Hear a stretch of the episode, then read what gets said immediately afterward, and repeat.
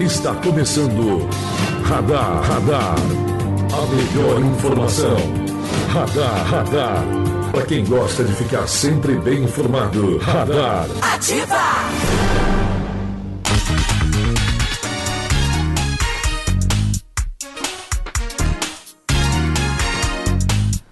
Olá, muito bom dia para você que a partir de agora passa a acompanhar o programa Radar. Estamos chegando na manhã desta terça-feira, 4 de fevereiro de 2020, trazendo que é fato, que é notícia da nossa cidade e também da nossa região. Bom dia a todos.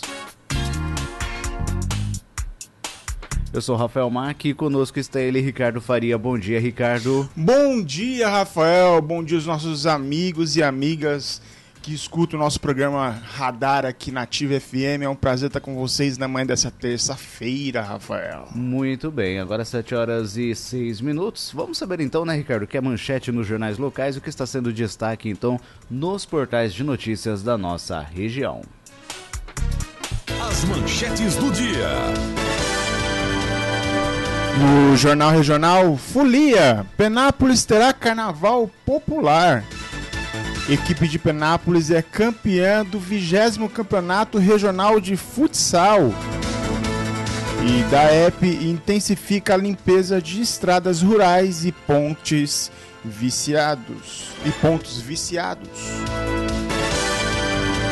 Destaques agora do Jornal Interior Penápolis. Limpeza de estradas rurais. Funileiro é assaltado por se recusar a dar cigarro e também alimentos para santas casas.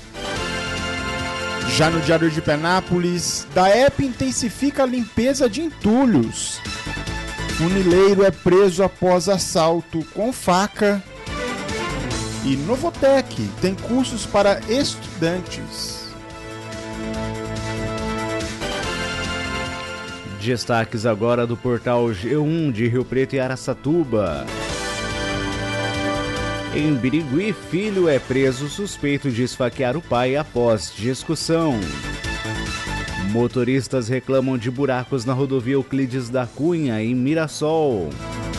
E guarda municipal ajuda a combater mosquito Aedes aegypti, isso em Catanduva.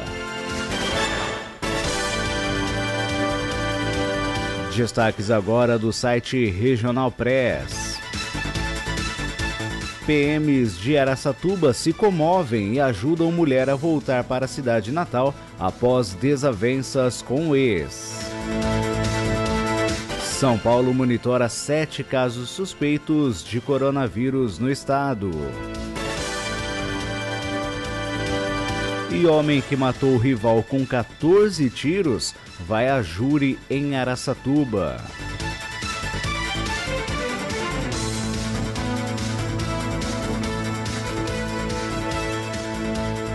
Destaques agora do site do site Hoje Mais de Araçatuba também.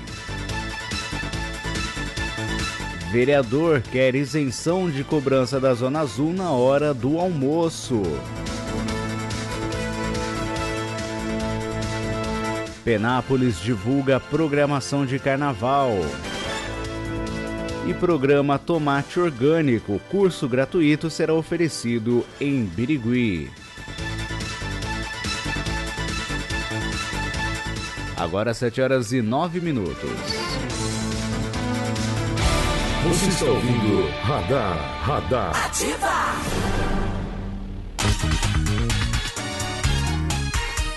Muito bem, 7 horas e 9 minutos. Lembrando que você pode participar do nosso programa através do nosso WhatsApp.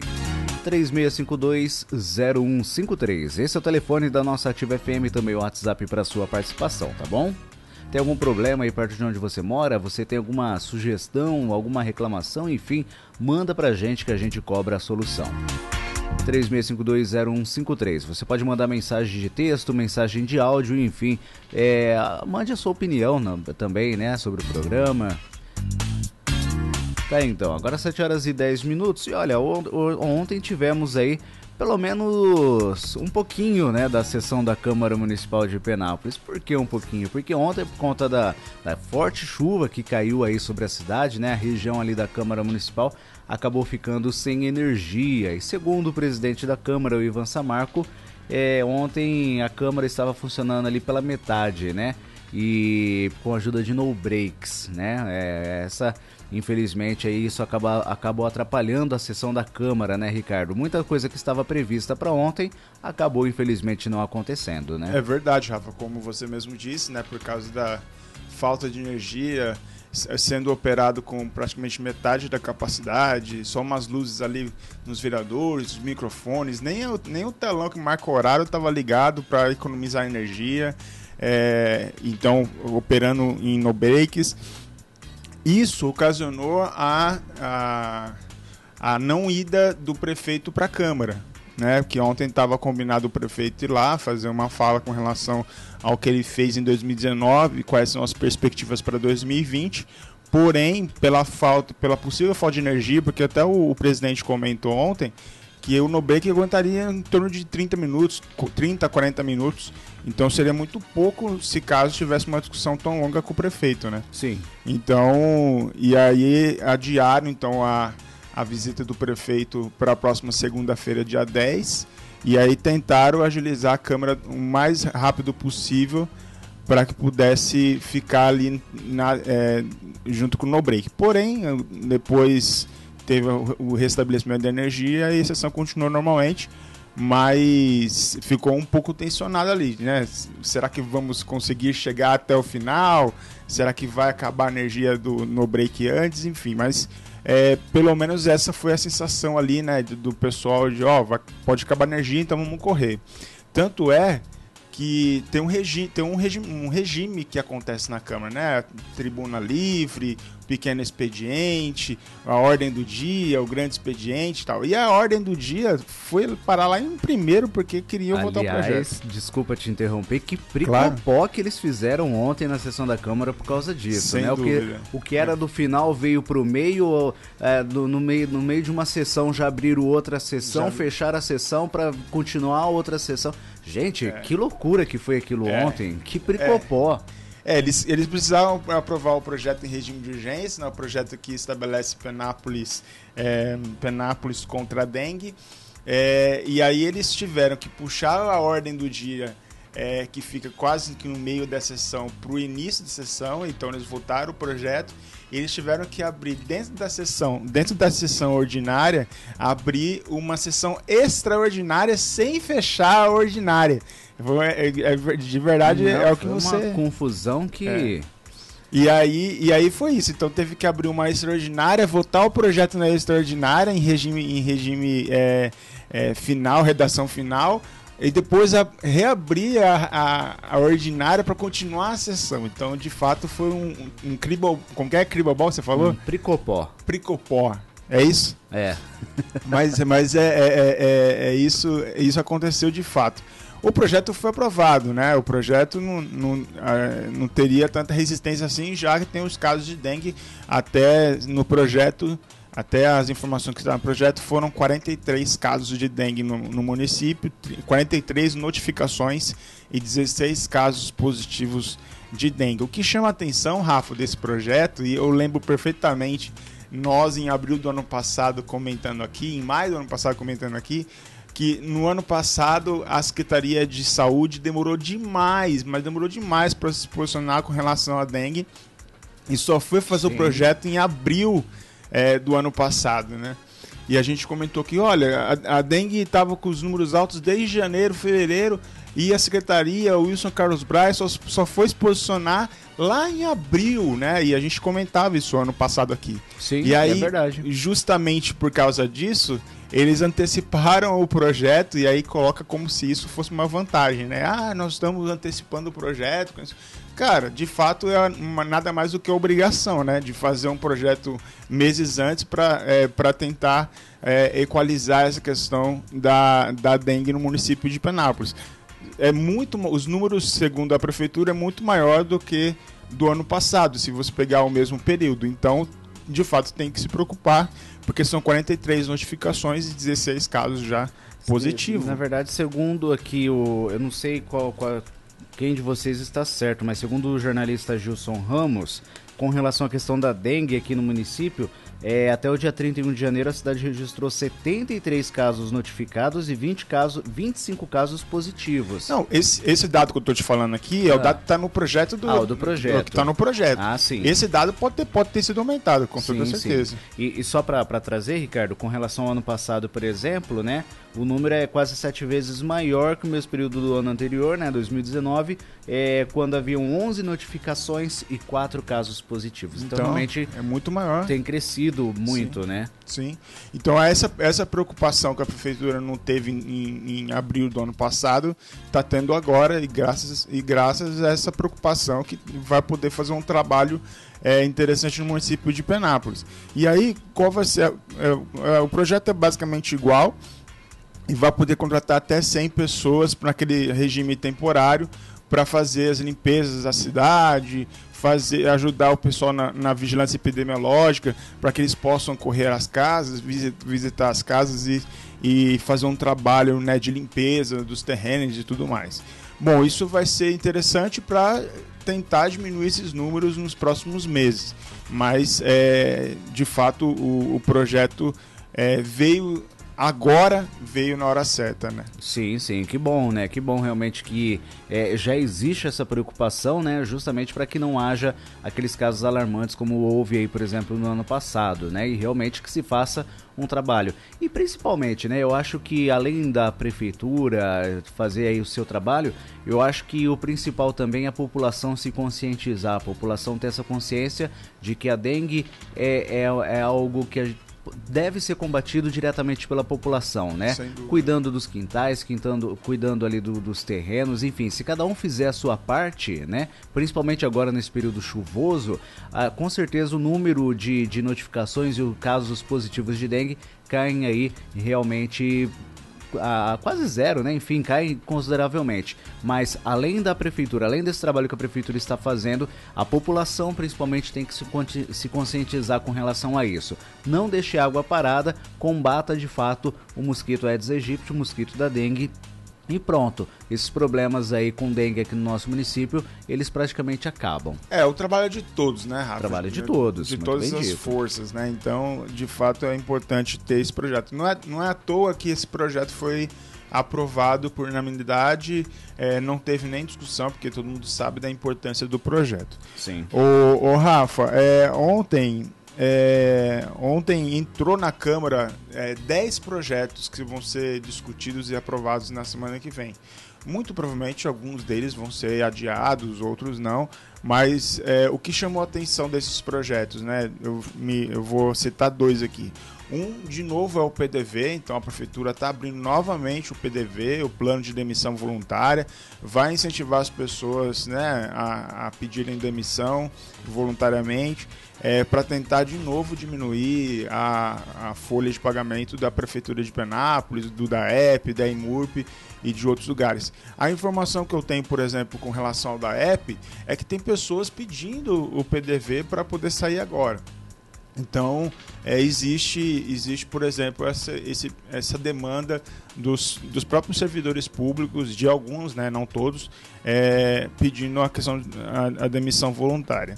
É, e o segundo projeto que me chamou a atenção, a gente até discutiu aqui no, no rádio, foi a primeira casa de Penápolis. Eles estão mandando um projeto para lá, para a Câmara, para transformar a primeira casa de Penápolis no Museu de São Francisco.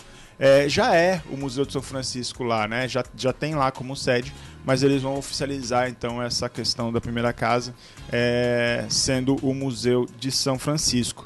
A gente citou aqui né, a, a, essa violência que teve na casa, né? Sim, sim. A depredação que teve na casa. Eu espero que esse projeto possa vir também com algumas outras é, questões para ajudar, não só no Museu do São Francisco, mas também na preservação da casa, né?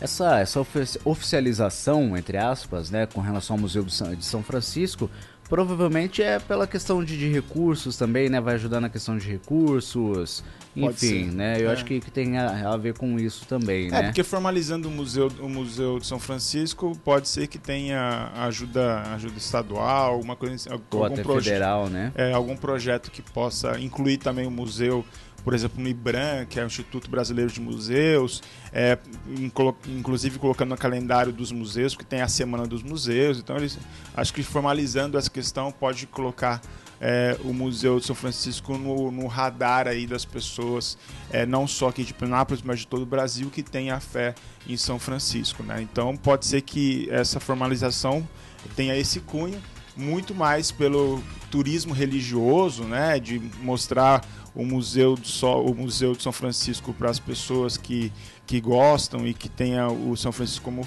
como fé, isso é, é de suma importância, né?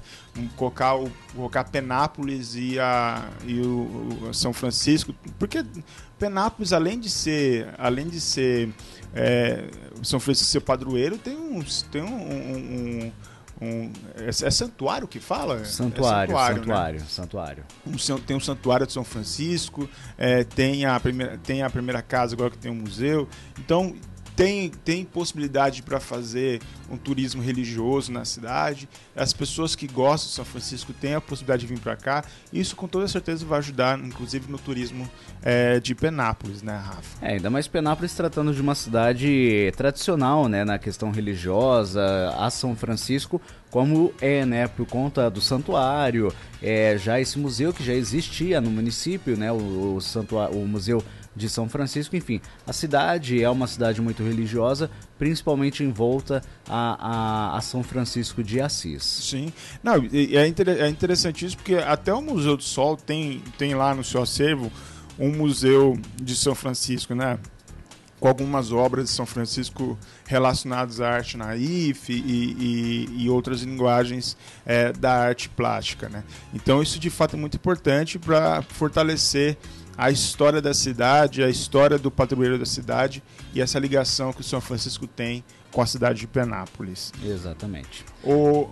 Quer falar alguma coisa, Rafa? Vamos pro, pro intervalo? Ah, claro. 7 horas e 22 minutos. A gente vai então pro nosso primeiro intervalo. A gente volta já trazendo aí, continuando as informações da Câmara. Daqui a pouco também, também aí plantão policial. E a gente vai trazer também a previsão do tempo daqui a pouco, né? Por causa da chuva de ontem, Você né? acertou ontem. Né, tá vendo? o, o IPMET acertou, né? O IPMET mas realmente a chuva ontem assustou, né? A gente vai trazer algumas informações aí sobre a previsão do tempo também, tá bom? Agora 7 horas e 23 minutos, o intervalo é rápido, a gente volta já. Você está ouvindo Radar, Radar. Ativa!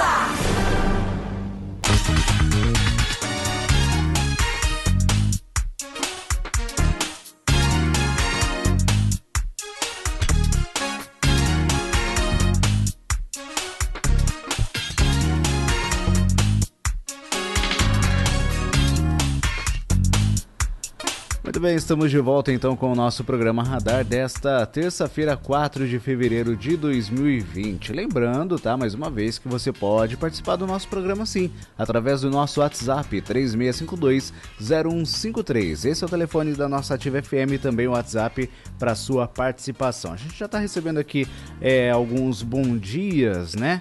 É, a nossa ouvinte que está perguntando quando é a festa de carnaval, né? Ela deve estar tá se referindo à festa popular que a prefeitura vai promover. Vê aí pra gente, Ricardo. Depois você já traz aqui essa informação, por favor.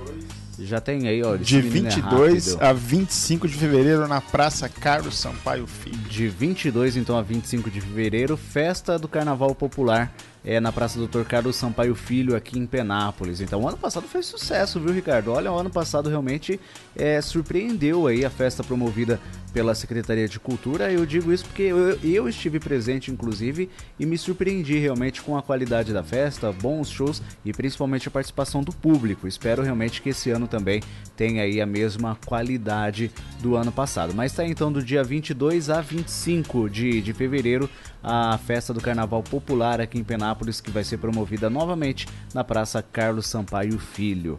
Quem aqui também está mandando bom dia pra gente, é, não, não se identificou aqui ainda, Ricardo, mas está falando com relação à questão do do que nós havíamos comentado, né, sobre a ida do prefeito à Câmara Municipal e o ouvinte, né, fala, comenta aqui que nem precisa, né? Não fez nada de relevante aqui o ano todo.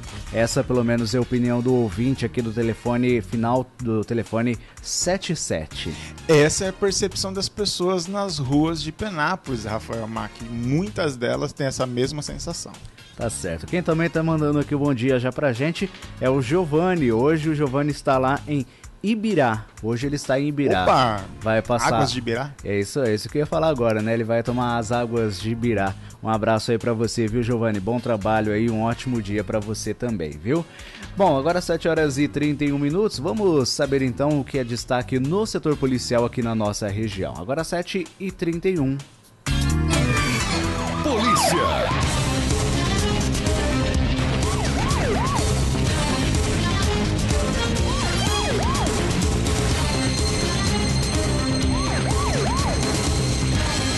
Agora 7 horas e 32 minutos, eu começo as informações do setor policial trazendo né, a notícia de que um soldador de 18 anos, morador do bairro São Brás 2, em Birigui, foi preso na tarde desta segunda-feira por tentativa de homicídio, acusado de esfaquear aí o próprio pai. O pintor de 37 anos teve as vísceras expostas e seria submetido, inclusive, a procedimento cirúrgico. De acordo com a polícia, o crime aconteceu por volta das três e meia da tarde na casa da vítima, do bairro residencial Monte Líbano. Após informações de que uma pessoa havia sido esfaqueada, policiais militares foram até a residência na rua é, João Antônio Sanches e encontraram aí o pintor com um corte ao lado esquerdo do abdômen é, inclusive com as vísceras expostas, né? Equipe de resgate do Corpo de Bombeiros foi acionada e a vítima levada ao pronto-socorro municipal. Enquanto o pintor era socorrido, os policiais falaram com a companheira dele. Ela contou que houve uma discussão entre o marido dela e o filho dele, pois o rapaz teria chamado o pai de. teria xingado aqui o pai, né? Segundo a testemunha, durante a discussão, o acusado sacou um canivete e atacou o pai, que foi atingido no abdômen. Após o golpe, o acusado fugiu. A mulher disse aos policiais que o soldador poderia ter fugido para a casa dele, na rua Teodósio Pinheiro da Silva, onde ele foi encontrado. Com o acusado foi apreendido o canivete utilizado no crime, o qual tem lâmina de aproximadamente 7 centímetros. A equipe policial compareceu ao pronto-socorro e soube que a vítima seria transferida para a Santa Casa para ser submetida à cirurgia.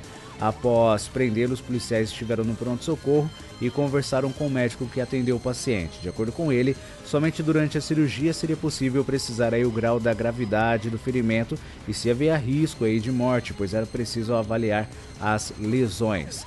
Apresentado no primeiro distrito policial, o acusado foi ouvido pelo delegado Eduardo Lima de Paula e em depoimento ele alegou que apenas revidou a agressão sofrida por parte do pai. Segundo o jovem, durante a discussão entre os dois, ele foi seguro pelo pescoço por ter é, enfurecido o pai por ofendê-lo. Apesar da versão, não foram constatadas lesões no pescoço do rapaz, e por não ser possível colher a versão da vítima, o delegado decidiu pela prisão em flagrante por tentativa de homicídio qualificada por motivo fútil. Ele também prestou, representou pela conversão da prisão preventiva, pedido que será avaliado em audiência de custódia no Fórum de Araçatuba.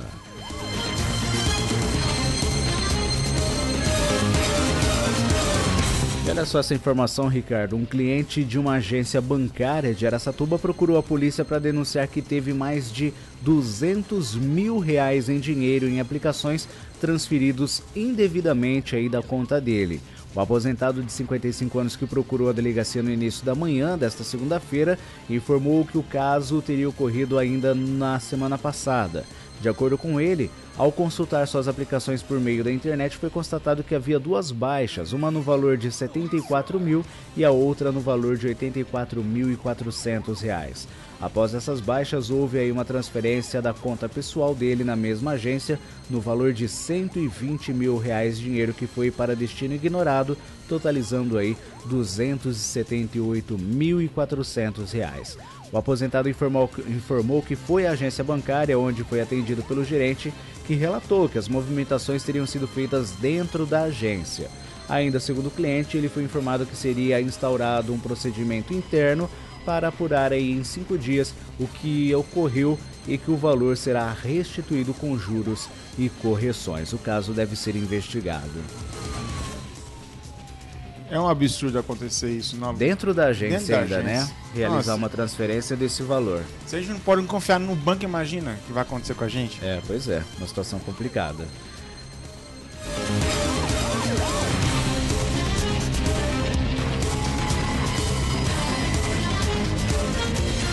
E olha o nosso destaque final aqui do plantão policial destacando a informação de que Afonso Portes de Souza, acusado de matar um jovem de 19 anos com 14 tiros em maio de 2016 no bairro Wilda Mandarino, em Aracatuba, vai a júri popular nesta quarta-feira. O julgamento está previsto para começar às 9 horas da manhã no Fórum da Justiça Estadual de Aracatuba.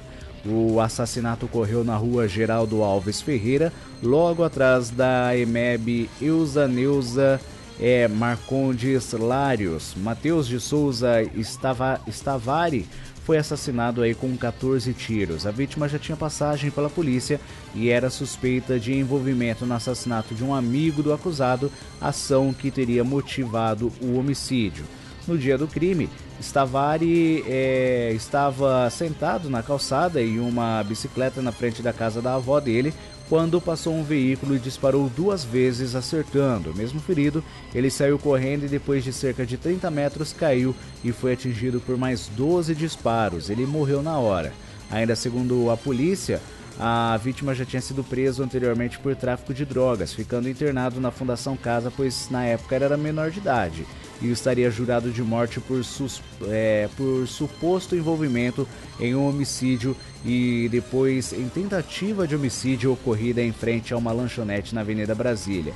Para o Ministério Público, Matheus foi morto por vingança em uma briga envolvendo grupos rivais. Agora 7 horas e 38 minutos. Você está ouvindo Radar, Radar. Ativa!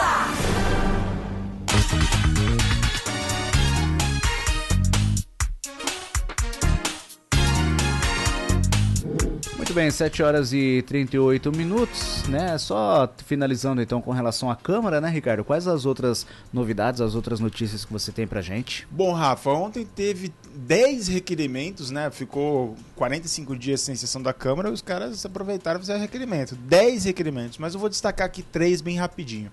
É, o primeiro foi do cabeça do coletivo que pediu é, um estudo da prefeitura para que possa aumentar os passes, aqueles passes de ônibus, é, de 40 para 60 passes para as pessoas que necessitam desses passes, né? As pessoas que usam o coletivo é, e que recebem passe como idosos, deficientes, essas categorias que têm algum benefício com relação a, a, ao transporte público.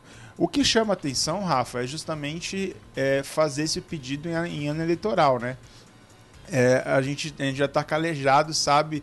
E a gente comentou aqui ontem que por ser ano eleitoral, as pessoas vão começar a olhar de uma outra maneira todos os requerimentos, os projetos que são enviados para a Câmara. E esse, esse, esse requerimento, de fato, é um requerimento que chama a atenção muito porque ele poderia ter feito esse pedido nos, nos três anos que ele ficou na Câmara, né? poderia ter aumentado esse, esses, esses passos para as pessoas que de fato necessitam desse passe, mas vai pedir o, o aumento, do, o aumento do, dos passes justamente no eleitoral. E aí vai falar o quê? As pessoas que vão que cobrem a Câmara, que acompanham isso de fato, falam, é eleitoral, o cara é o cara é, o cara é, é, vereador, é motorista do transporte coletivo, vai pedir passe para as pessoas no ano eleitoral, é, vai querer se eleger em cima do transporte público. Então é, a, gente, a gente fica olhando isso e fala: será mesmo que tem essa, esse, esse cunho? E as pessoas vão ter todo o direito de falar sim ou não. Sim. Mas é, de fato isso aconteceu. Uh, o, segundo, o segundo requerimento sobre os educadores infantis. Na semana passada, o Júlio Caetano é, reuniu 24 educadoras infantis para discutir sobre as questões delas, é, sobre, as, sobre a questão do magistério, de, de como enquadrar ela na prefeitura. Tem servidora, por exemplo, edu, edu, é, educa, educadora infantil, que recebe o piso de R$ 1.500, só que Só que o piso nacional, para quem tem pedagogia, já é de 1.800, então essa diferença de 300 reais, por exemplo, está é, tá sendo discutido. E o Júlio é, fez, fez um trabalho na semana passada, mas o vereador Tiquinho antecipou o Júlio e fez um requerimento na Câmara pedindo as informações. Então tá lá, tanto o Júlio como o Tiquinho é, conversando, é, pedindo informações sobre os educadores infantis. E o terceiro requerimento que chamou a atenção foi o requerimento verbal do vereador Esther, falando sobre a limpeza da, do cemitério, é, daquele cemitério novo, da, é, é Caminho da Paz, Jardim da Paz. novo é o Jardim da Paz. Jardim da Paz. É, comentando sobre. É, é, ela, ela tá lá limpando o cemitério, ajudando a limpar o cemitério, colocando flores, deixando o cemitério mais bonito. E aí pegaram, pegaram e passaram um trator lá e destruiu tudo que estava sendo feito. E aí ela ficou. É, ela ficou muito chateada, inclusive chorou é, ontem com relação a isso. E tem uma frase que marcou demais ontem, não, de, de coração aberto, marcou ontem a, a, a, a, fala, a fala da Esther. Ela disse o seguinte: uh, deixa eu pegar aqui.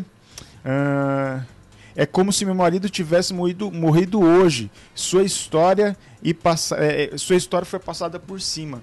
Porque de fato, as pessoas estão ali, foram enterradas ali, tem uma história pregressa, né, antes de estar ali, é, e as fizeram falas repudiando o ato, é, mas chamou atenção esse requerimento verbal do vereador Esther. E ela se emocionou de verdade mesmo ontem, foi foi, foi triste ver. Ela, já estava diferente. Qualquer um, né? Qualquer pessoa que, que tem um ente querido ali, é, sepultado ali no local, que vem cuidando, enfim, é, da maneira como ela vinha cuidando ali, você ter uma situação como essa, qualquer um se chatearia, né? Não é sem só porque é vereadora, mas qualquer um se chatearia sem dúvida nenhuma. Sem dúvida. Né? Foi isso, Rafa. Tá certo. Agora 7 horas e 43 minutos, nós vamos então para mais um intervalo. Daqui a pouco a gente volta trazendo mais informações. Daqui a pouquinho tem novidades, inclusive, sobre a sindicância das ambulâncias, né? Que. É que o, blog do Faria trouxe aí essa informação já desde ontem e hoje a gente vai repercutir aqui o assunto, tá bom? Agora 7 horas e 53, a gente vai pro intervalo e volta já.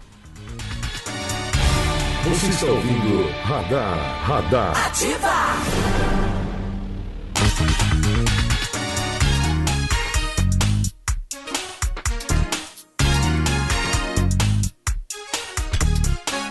Muito bem, 7 horas e 50 minutos, estamos de volta então com o nosso programa Radar desta terça-feira, 4 de fevereiro de 2020. Deixa eu só continuar passando aqui né, as informações.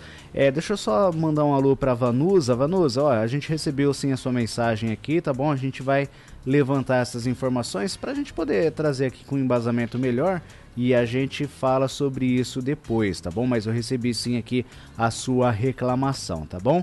Deixa eu mandar um abraço aqui também pro Edilson. Edilson já tá mandando aqui o um bom dia pra gente, né?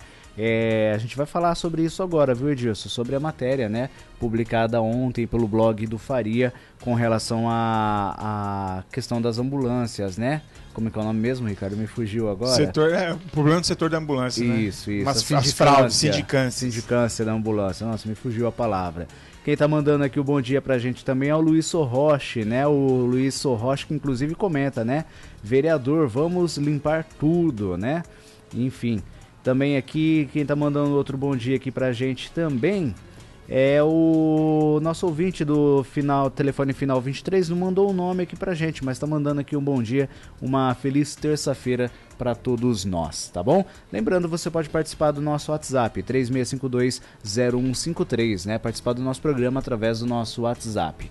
Agora 7 horas e 51 minutos. Ricardo, você tem uma atualização aí para trazer, né? Sim, sim, com relação às educadoras. Eu acabei de receber a informação aqui de que o Sindicato de Servidores é, Públicos Municipais mandou ofício para a Prefeitura em setembro do ano passado mas a prefeitura não tinha é, mandou um ofício pedindo reunião né, com relação aos educadores, mas até então a prefeitura não tinha marcado essa data. E somente ontem, depois da repercussão é, com relação aos educadores, né, já, que, já que sabiam que, iam, que ia para a Câmara a questão dos, dos educadores, eles marcaram, reunião, marcaram a reunião para sexta-feira com o sindicato, uma comissão dos educadores e a própria administração. Então, é, vai ter reunião sexta-feira sobre esses assuntos dos educadores municipais. Tá aí, então, a atualização com relação a isso. Agora 7 horas e 52 minutos.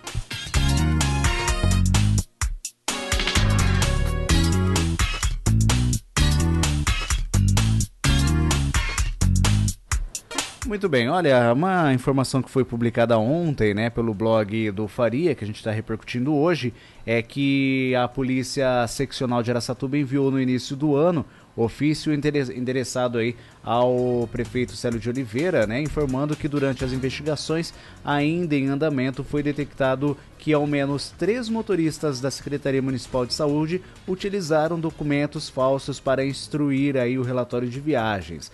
No documento, obtido inclusive com exclusividade pelo blog do Faria, o delegado de polícia Dr. Alessander Lopes Dias é, entende que o ato praticado pelos servidores foi locupletação de dinheiro público. Além disso, enviou aí cópias dos documentos para as devidas apurações administrativas. Inclusive, o blog do Faria chegou a confirmar essas informações, né?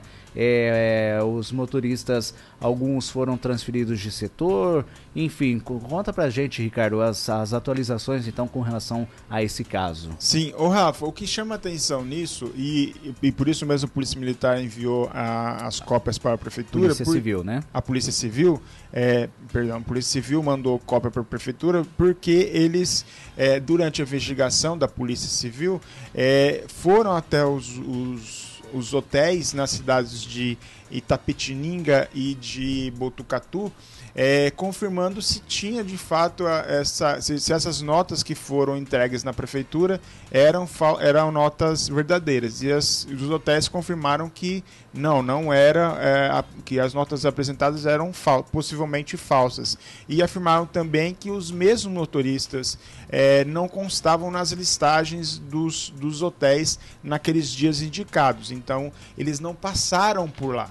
Então a polícia, a polícia é, civil é, seccional é, encontrou então essas inconformidades, né, tanto da, das notas fiscais como dos, dos, locais e das presenças deles no hotel e, e, constataram essa falsidade aí das notas das notas fiscais. E por isso mesmo enviou para a prefeitura pedindo é, que fizessem é, fizesse as apurações e possivelmente a demissão desses funcionários ou um um, algum, algo, algo que pudesse reparar o dano com relação ao que a prefeitura teve de dano.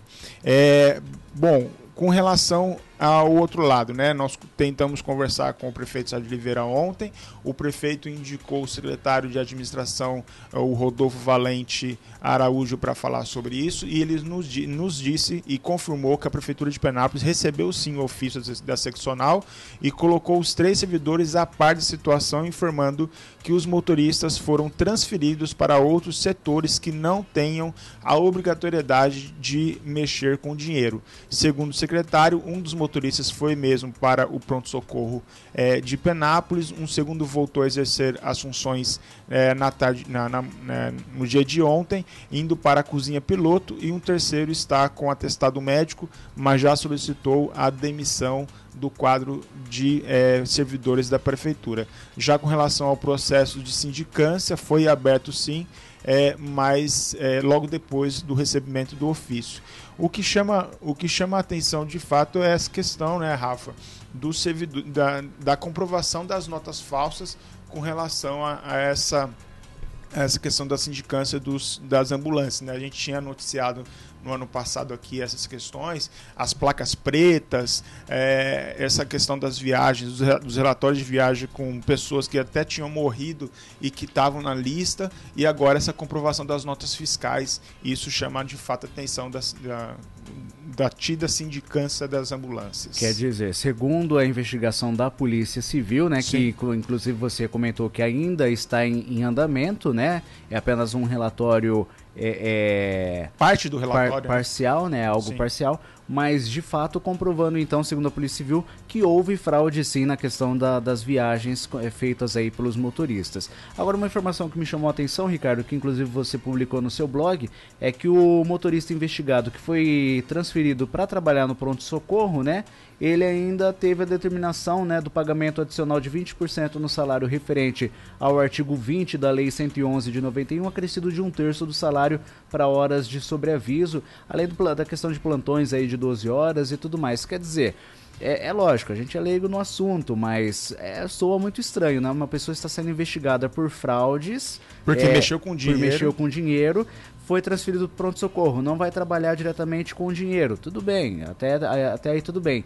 Mas além de tudo, você ainda recebe a mais um salário? Sim. Né? Então, acho que ficou no mínimo estranho, né? Sem, sem sentido, pelo menos para mim, Sim. né? Você é investigado pela Polícia Civil por causa de fraudes cometido dentro da sua empresa e você é transferido de setor ainda dentro da sua empresa e além disso você ganha mais por isso. É, é, é, Prefeitura de Penápolis. É, sem, sem contar, essa mesma informação é que é, o, que eu, o que eu pude apurar é que a determinação para que ele fosse transferido para o pronto-socorro e tivesse esses, esses benefícios foi parte do próprio prefeito Sérgio Oliveira. Então, isso inclusive depois do ofício enviado pela Polícia Civil é, de Araçatuba. Então, de fato, é beneficiar aquele que roubou o dinheiro público vai entender, né? É. A verdade é essa, vai entender. Mas olha, a gente vai continuar então acompanhando, né? Apurando essas informações aí, acompanhando esse caso. Tá aí a notícia então trazida com exclusividade pelo blog do Faria, né, é Ricardo? Isso aí. Tá certo. Gente, agora 7 horas e 58 minutos. Só antes da gente encerrar aqui o nosso programa, o pessoal tá perguntando, né? E aí, hoje chove não chove, né? Pois é, hoje chove sim, viu? Segundo o IPMET, né? Os radares meteorológicos da Unesp de Bauru e Presidente Prudente, é, agora de manhã fica aquele tempo nublado e a partir da tarde então deve chover aqui em Penápolis, né? A precipitação aí de quase 16 milímetros de chuva previstos para hoje. Hoje, né, terça-feira, a mínima é de 21 graus aqui em Penápolis e a máxima é de 31 graus também aqui para o nosso município. Então, segundo o IPMET, deve chover sim. A previsão é de uma chuva de até 16 milímetros para a tarde de hoje aqui em Penápolis. É muita Vamos ver, água. né? E por falar em água, né? Ontem choveu bastante aqui em Penápolis muitos raios, né, caindo aqui na nossa cidade também, assustou muita gente, inclusive um ouvinte aqui tá mandando, né, bom dia, é, com aqueles raios de ontem, é, tive aparelhos é, queimados na minha casa, inclusive uma TV, né, e aí ele até questiona, né, com quem que vai ficar esse prejuízo, né? Dura, acaba a pessoa infelizmente acaba tendo prejuízo realmente, né, por conta dos raios aí de ontem. Né, ela vai ter que procurar CPFL, mas esse esse caso é um caso moroso pra caramba. Ele vai é, é, prefere comprar uma outra TV do que esperar a CPFL resolver isso. Pois é, muita gente reclamou também da questão da, da, da instabilidade de energia ontem, né? Vários bairros aqui em Penápolis ficaram sem energia por conta dessa da, dessa incidência de raios e muitos reclamaram que quando voltou, ainda voltou com muita instabilidade, né? O que poderia realmente causar problemas, inclusive a queima de aparelhos aqui também, né? Quem tá mandando aqui o bom dia pra gente também, Ricardo, é o ouvinte aqui acabou não, não mandando o nome, né? Mas bom dia, muito bom este programa, é, com muita credibilidade ao nosso ouvinte aqui do é, telefone final 21.